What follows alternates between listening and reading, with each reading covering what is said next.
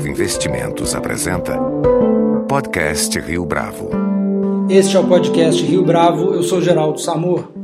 Nossos convidados de hoje são dois dos sócios fundadores da Empiricus Research, Rodolfo Amstalden e Roberto Altenhofen. A Empiricus é uma das poucas casas no Brasil a fazer pesquisa independente sobre empresas para recomendar a compra ou a venda de uma ação. Esse mercado de ideias é dominado no mundo todo pelos grandes bancos, que frequentemente têm conflitos de interesse ao recomendar uma ação, a ação de uma empresa, por terem um relacionamento comercial com a maioria delas. Ao ser remunerada apenas pelo investidor, uma empresa como a Empíricos evita esse conflito e, em tese, consegue fazer um trabalho de maior credibilidade. Nos últimos anos, a Empíricos tem se consolidado como uma voz independente e sempre bem-humorada no verdadeiro debate diário e interminável que é o mercado de ações. Antes da Empíricos, o Rodolfo foi editor-chefe da revista Infomoney, consultor na International Paper, pesquisador da Agência Nacional do Petróleo e professor da Faculdade Casper Libero. Ele é bacharel em Economia pela FE, da USP, em Jornalismo pela Casper Libero e mestre em Finanças pela GV. Hoje ele também conjuga o trabalho na Empíricos com uma graduação em Física na USP. O Roberto foi analista financeiro do site Infomoney e trabalhou numa consultoria em gestão empresarial. Fez economia no Mackenzie, se graduou em logística e fez um MBA em gestão de empresas na GV. Depois fez um MBA em engenharia financeira na Poli da USP. Rodolfo, Roberto, prazer tê-los conosco. Prazer. Vocês dois gostam de bolsa desde criancinha? Desde criancinha não posso dizer, porque na minha família sou a primeira pessoa que, que começou a trabalhar com bolsa, né? É, minha família tem outro perfil, é um perfil de mais de engenheiros e de fato o pessoal olhou meio estranho quando percebeu que eu entraria por esse caminho. Né? É, mas eu tenho gosto de bolsa desde que eu comecei a trabalhar com isso. Isso aconteceu em 2005, né? É, foi quando eu entrei na Infomoney e, e, a bolsa é algo de paixão, né? Você não tá lá por... Tem gente que tá lá para ganhar dinheiro, mas não aguenta muito tempo, né? E, ou você ama a bolsa ou você tá fora e acho que é assim que a gente trata é, nosso meio profissional. Bom, no meu caso, acho que a história é um pouco parecida com a do Rodolfo, né? Lá em casa eu sou, eu tenho um avô economista, mas que nunca é, se dedicou muito à, à renda variável em si, mas fora fora essa referência do avô, pais engenheiros, então é eu sou eu, de fato o primeiro cara da casa lá que nos churrascos de fim de semana fica um pouco isolado lá na família. Tenho que recorrer ao futebol para ter para ter assunto. Mas acho que a história é bem é, parecida com a do Rodolfo. Eu conheci ele nesse é, por volta de, de, de 2005 ali também, né, no, é, trabalhando na Infomoney. E acho que ali foi o, o, o, embrião da ideia, né? Acho que a gente começou a pensar nesse negócio a partir dali e acho que não tem, não tem muita diferença para o que ele falou. É, tem que gostar da coisa mesmo e viver o dia a dia da bolsa para ter o DNA da coisa. Roberto, você já entrou na Infomoney como analista financeiro. Sim. E o Rodolfo começou no negócio pelo lado editorial mesmo. É, é eu cuidava na época da revista da Infomoney, né, que era uma revista de assim, é diferente do que é hoje, é uma revista bem, bem acadêmica, né, bem técnica, é, mais de economia e finanças de fato. E eu gostava, sempre gostei de escrever, na verdade, né, que é algo, algo que ajuda hoje no trabalho, né. Eu acho que o mercado às vezes faz ótimas análises, mas tem muita dificuldade de expressá-las. Né? Então é um background que me ajudou, é, esse de, de, revista, mas isso tem que estar tá conjugado necessariamente com a parte técnica. Né? A retórica e a, e a lógica andam juntas aí no trabalho de análise. Agora, gente, existe esse modelo de pesquisa feito pelos grandes bancos, em que, apesar de haver um Chinese wall entre a área de research e o banco de investimento, na prática a gente tem a distinta impressão de que não há. É, ainda que esse modelo esteja de certa forma desacreditado, por que é que a gente não vê mais casas é, independentes aparecerem? Bom, na minha opinião, é, acho que a própria introdução que você fez diz muito sobre isso. Né? É, o fato de das áreas de research estarem de alguma forma correlacionadas, ainda que com, esse, com o Chinese Wall, o suposto Chinese Wall que seja, o fato delas estarem de alguma forma sobre o mesmo guarda-chuvas acaba impossibilitando é, um pouco o trabalho. Por exemplo, aqui na Empíricos a gente tem um, um foco e gosta bastante de análise de mid small caps. Eu acho que isso para um, um research grande de um banco de investimento que é, eles têm outros interesses, né? eles têm equipes grandes, né, que, que é, voltadas para as blue chips, que é quem gira mais. É, não, não que necessariamente tenha negócios relacionados com outras áreas do banco, mas é quem gira mais a, as carteiras, é quem, quem demandam mais. É, corretagem. Isso, mais corretagem né, deles, e os próprios investidores demandam mais, é, mais informações. Aqui a gente tem um pouco desse desprendimento, né? a gente pode olhar o que está na telha, o que acha relevante, e eu acho que é, muito também por conta desse, dos economics da, da coisa. Assim. Mas só para insistir na pergunta, é, o ponto é que fazer pesquisa de qualidade é uma coisa cara. Então você não tem muita casa aparecendo porque é uma coisa cara? É, é algo caro, né? Inclusive aqui na Empíricos a gente permeia o problema com o fato de que todos são sócios da empresa. Né? Então a gente está realmente skin in the game, né? É, isso é, é, um fator importante. Outra coisa que eu acrescentaria nesse sentido, Geraldo, é que acho que poucos assinantes da Empíricos de fato nos assinam é, como condição suficiente porque somos independentes. Tá? Então, acho que se a gente só fosse independente, não tivesse uma, uma diferença metodológica e na maneira de se expressar, não teríamos os assinantes que a gente tem. Tá? Então, no limite, você pode perguntar para os nossos leitores se eles estão nos lendo porque somos independentes ou porque eles julgam o conteúdo relevante. Né? Então, acho que essa segunda parte a gente sempre tem para a gente que é mais importante do que a, a mera independência. Como é que vocês ganham dinheiro hoje? Qual é o modelo de negócios da Empíricos? Bom, é, a Empíricos ela foi toda estruturada em cima do modelo de, de assinatura de conteúdo. Né? Ela, a priori, a gente privilegiou é, o acesso de, do, da base de relatórios por clientes institucionais, assets é, e, e, investidores pessoa física também. E agora o modelo está tá caminhando um pouco mais com as newsletters diárias, com os podcasts, conteúdo gratuito, está caminhando mais para o varejo. A gente percebeu que era uma demanda de investidores de varejo, acho que tem toda essa energia até em relação à nossa linguagem. Né? Então a gente começou a voltar também um pouco o modelo de negócio para o varejo e está tendo um ótimo retorno com isso. Né? A gente abriu é, loja virtual, onde a gente consegue vender conteúdo de forma específica. Né? O cara não é obrigado a assinar o relatório, o pacote cheio lá, às vezes ele não tem interesse em uma outra empresa, ele está mais focado em numa análise é, sobre determinado ativo em questão, ele pode buscar pensar isso daí é, especificamente na loja virtual. Então acho que a gente tem um modelo hoje híbrido. Né?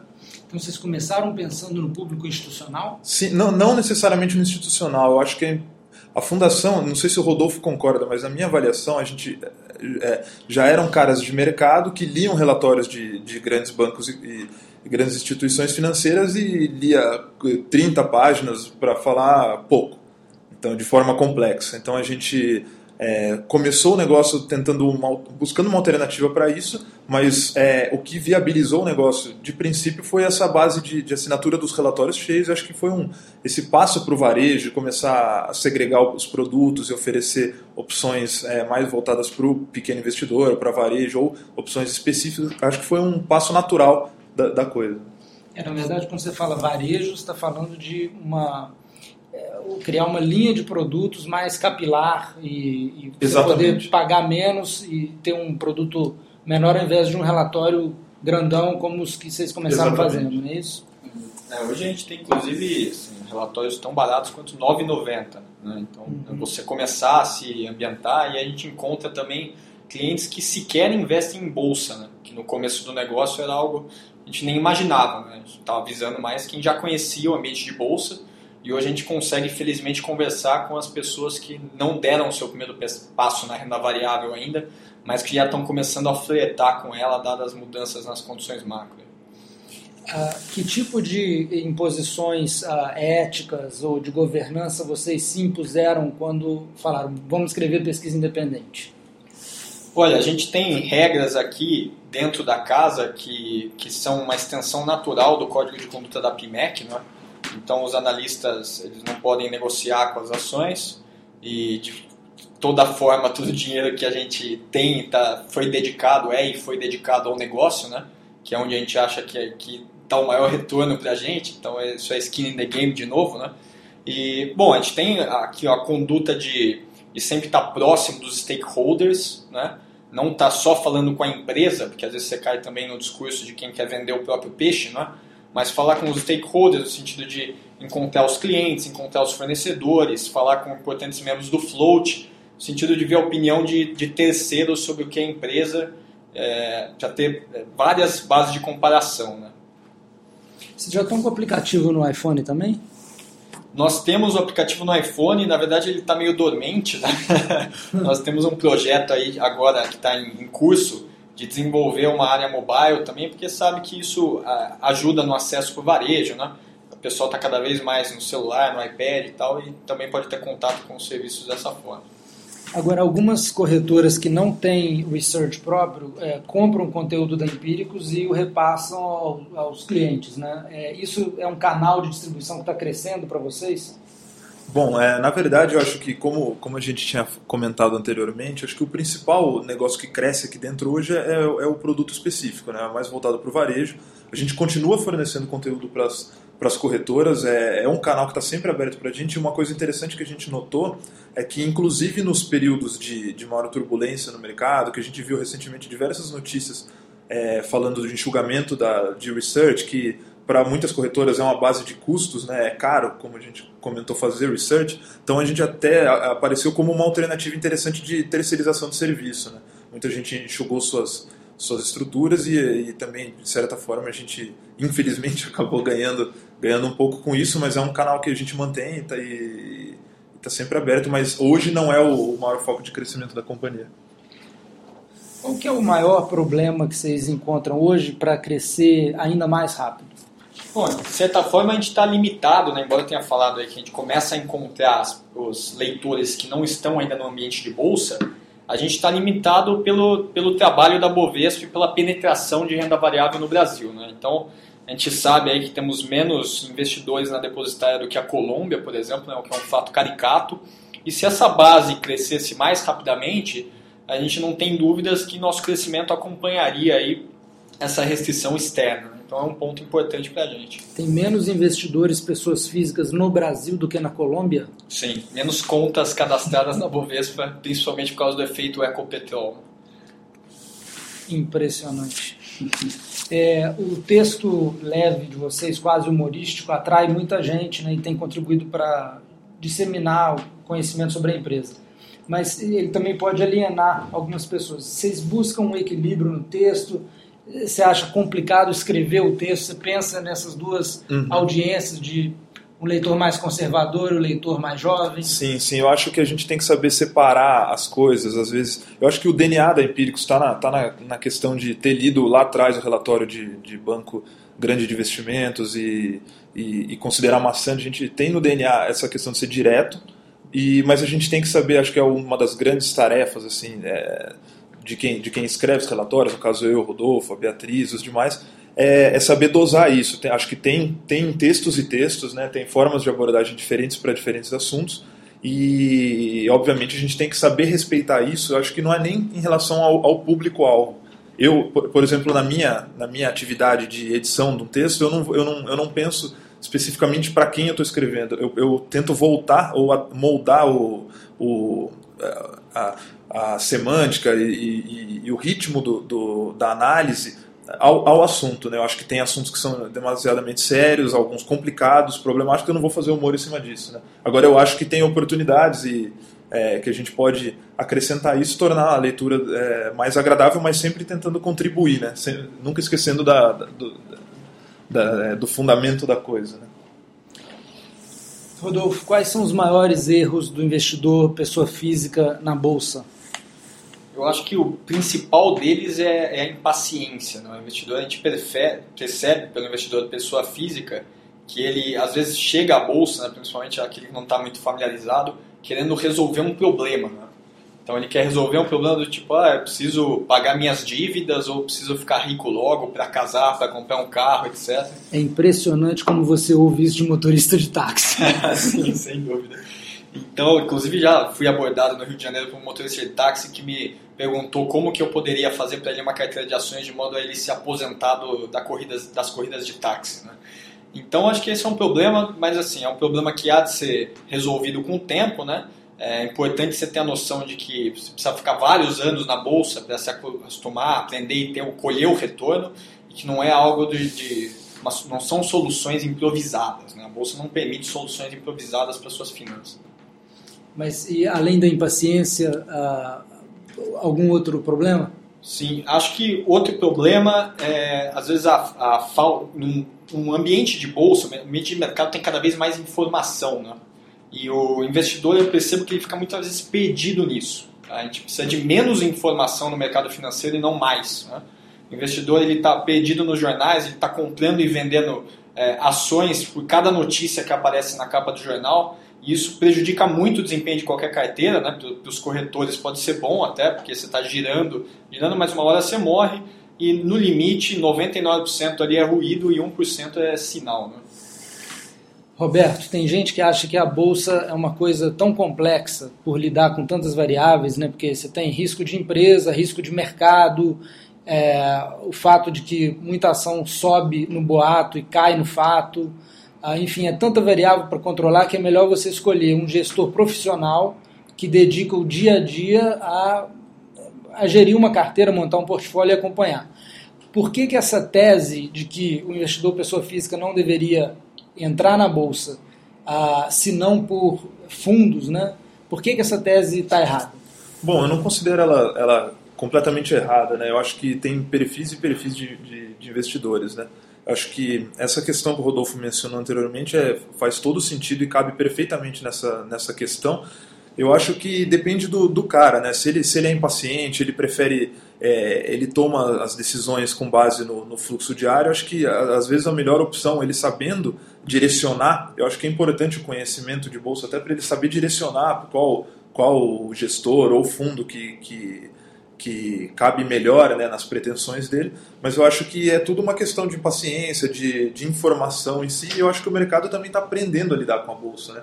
O mercado às vezes olha a empresa por si só né, e esquece de olhar o mercado em si, né, aquela história do do concurso de beleza keynesiano, né? Não adianta eu, eu, eu achar essa a melhor candidata, né? Eu tenho que acertar qual a candidata que, o, que todos os outros jurados vão, vão achar melhor, né? Para ganhar com isso. Então acho que aos poucos a nossa cultura de bolsa ainda é, é bastante precoce, né? Embrionária, eu diria. E vai aprendendo um pouco na marra. Infelizmente no começo vai aprendendo na marra, mas é essa questão e eu não considero é, essa tese de totalmente equivocada, não. Eu acho que é, depende do perfil, se enquadra no perfil do investidor.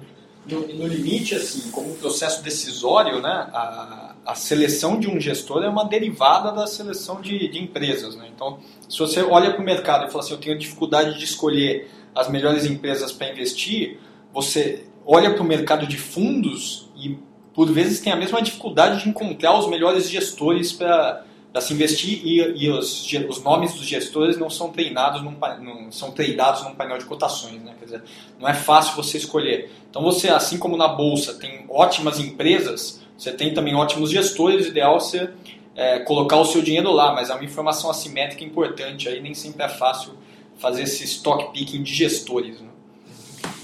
A economia americana está se recuperando agora e a gente já começa a ver no horizonte a possibilidade do Fed aumentar os juros, digamos, em 2015. O que significa que o mercado vai começar a botar isso no preço a, antes de 2015. Uhum.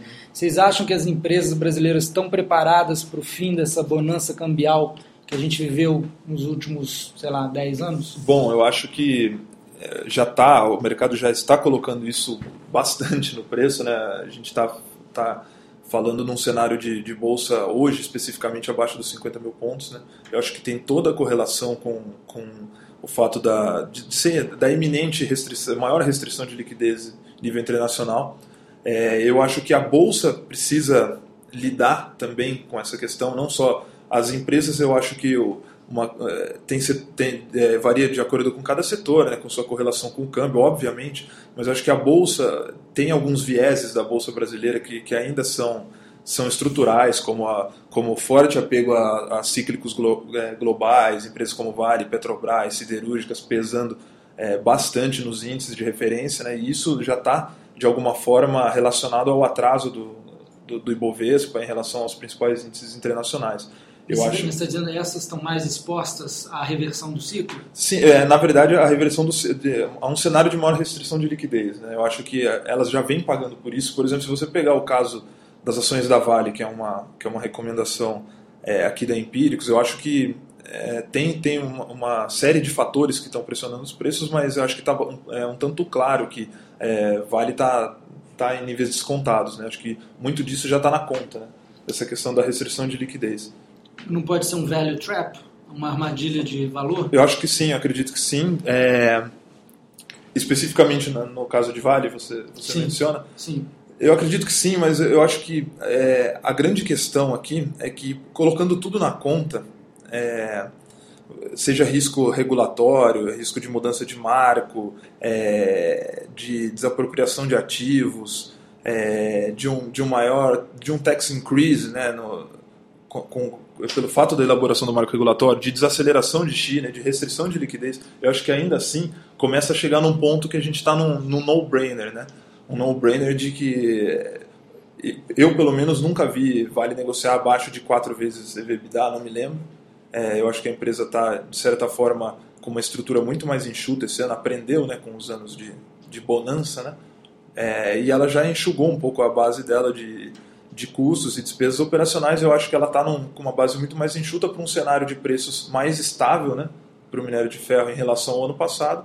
E eu acho que tem uma questão é, que, que muita gente está começando a olhar que é que diz respeito aos dividendos. Né? Ela já tem um, um percentual aprovado pelo conselho aí que se ela cai muito mais, acho que o próprio yield vira um fator é, limitador, ou seja, vira uma ação no-brainer para você comprar. Né?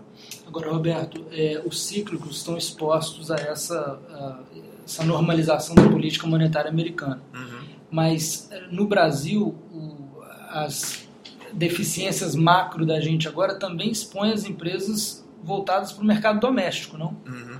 Sim. É... Qual é o risco aí?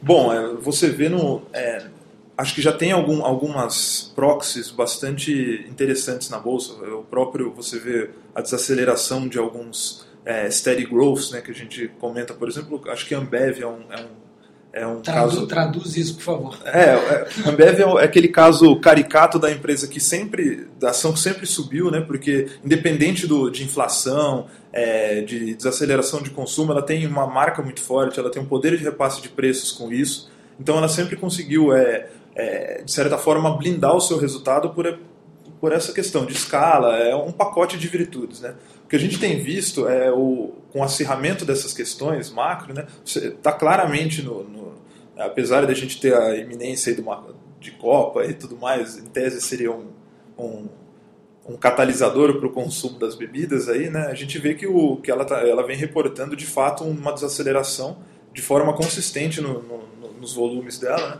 e de certa forma isso acaba é, afetando, comprometendo até esse poder dela de repasse de preço. É claro que ela continua uma estrutura muito blindada, mas o que a gente nota também na bolsa é que o caso de Ambev não é clássico só por isso. Ele também demonstra que as boas empresas que têm essas qualidades, elas já estão num patamar de preços que o mercado já está atribuindo um prêmio a elas. Né? Então você um encontra prêmio ou desconto?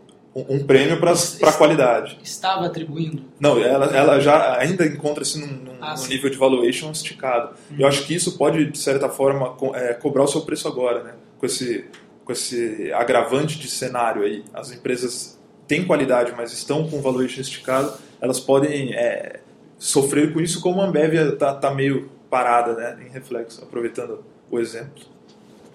Rodolfo, quais foram os maiores acertos e os maiores erros da história da Empíricos?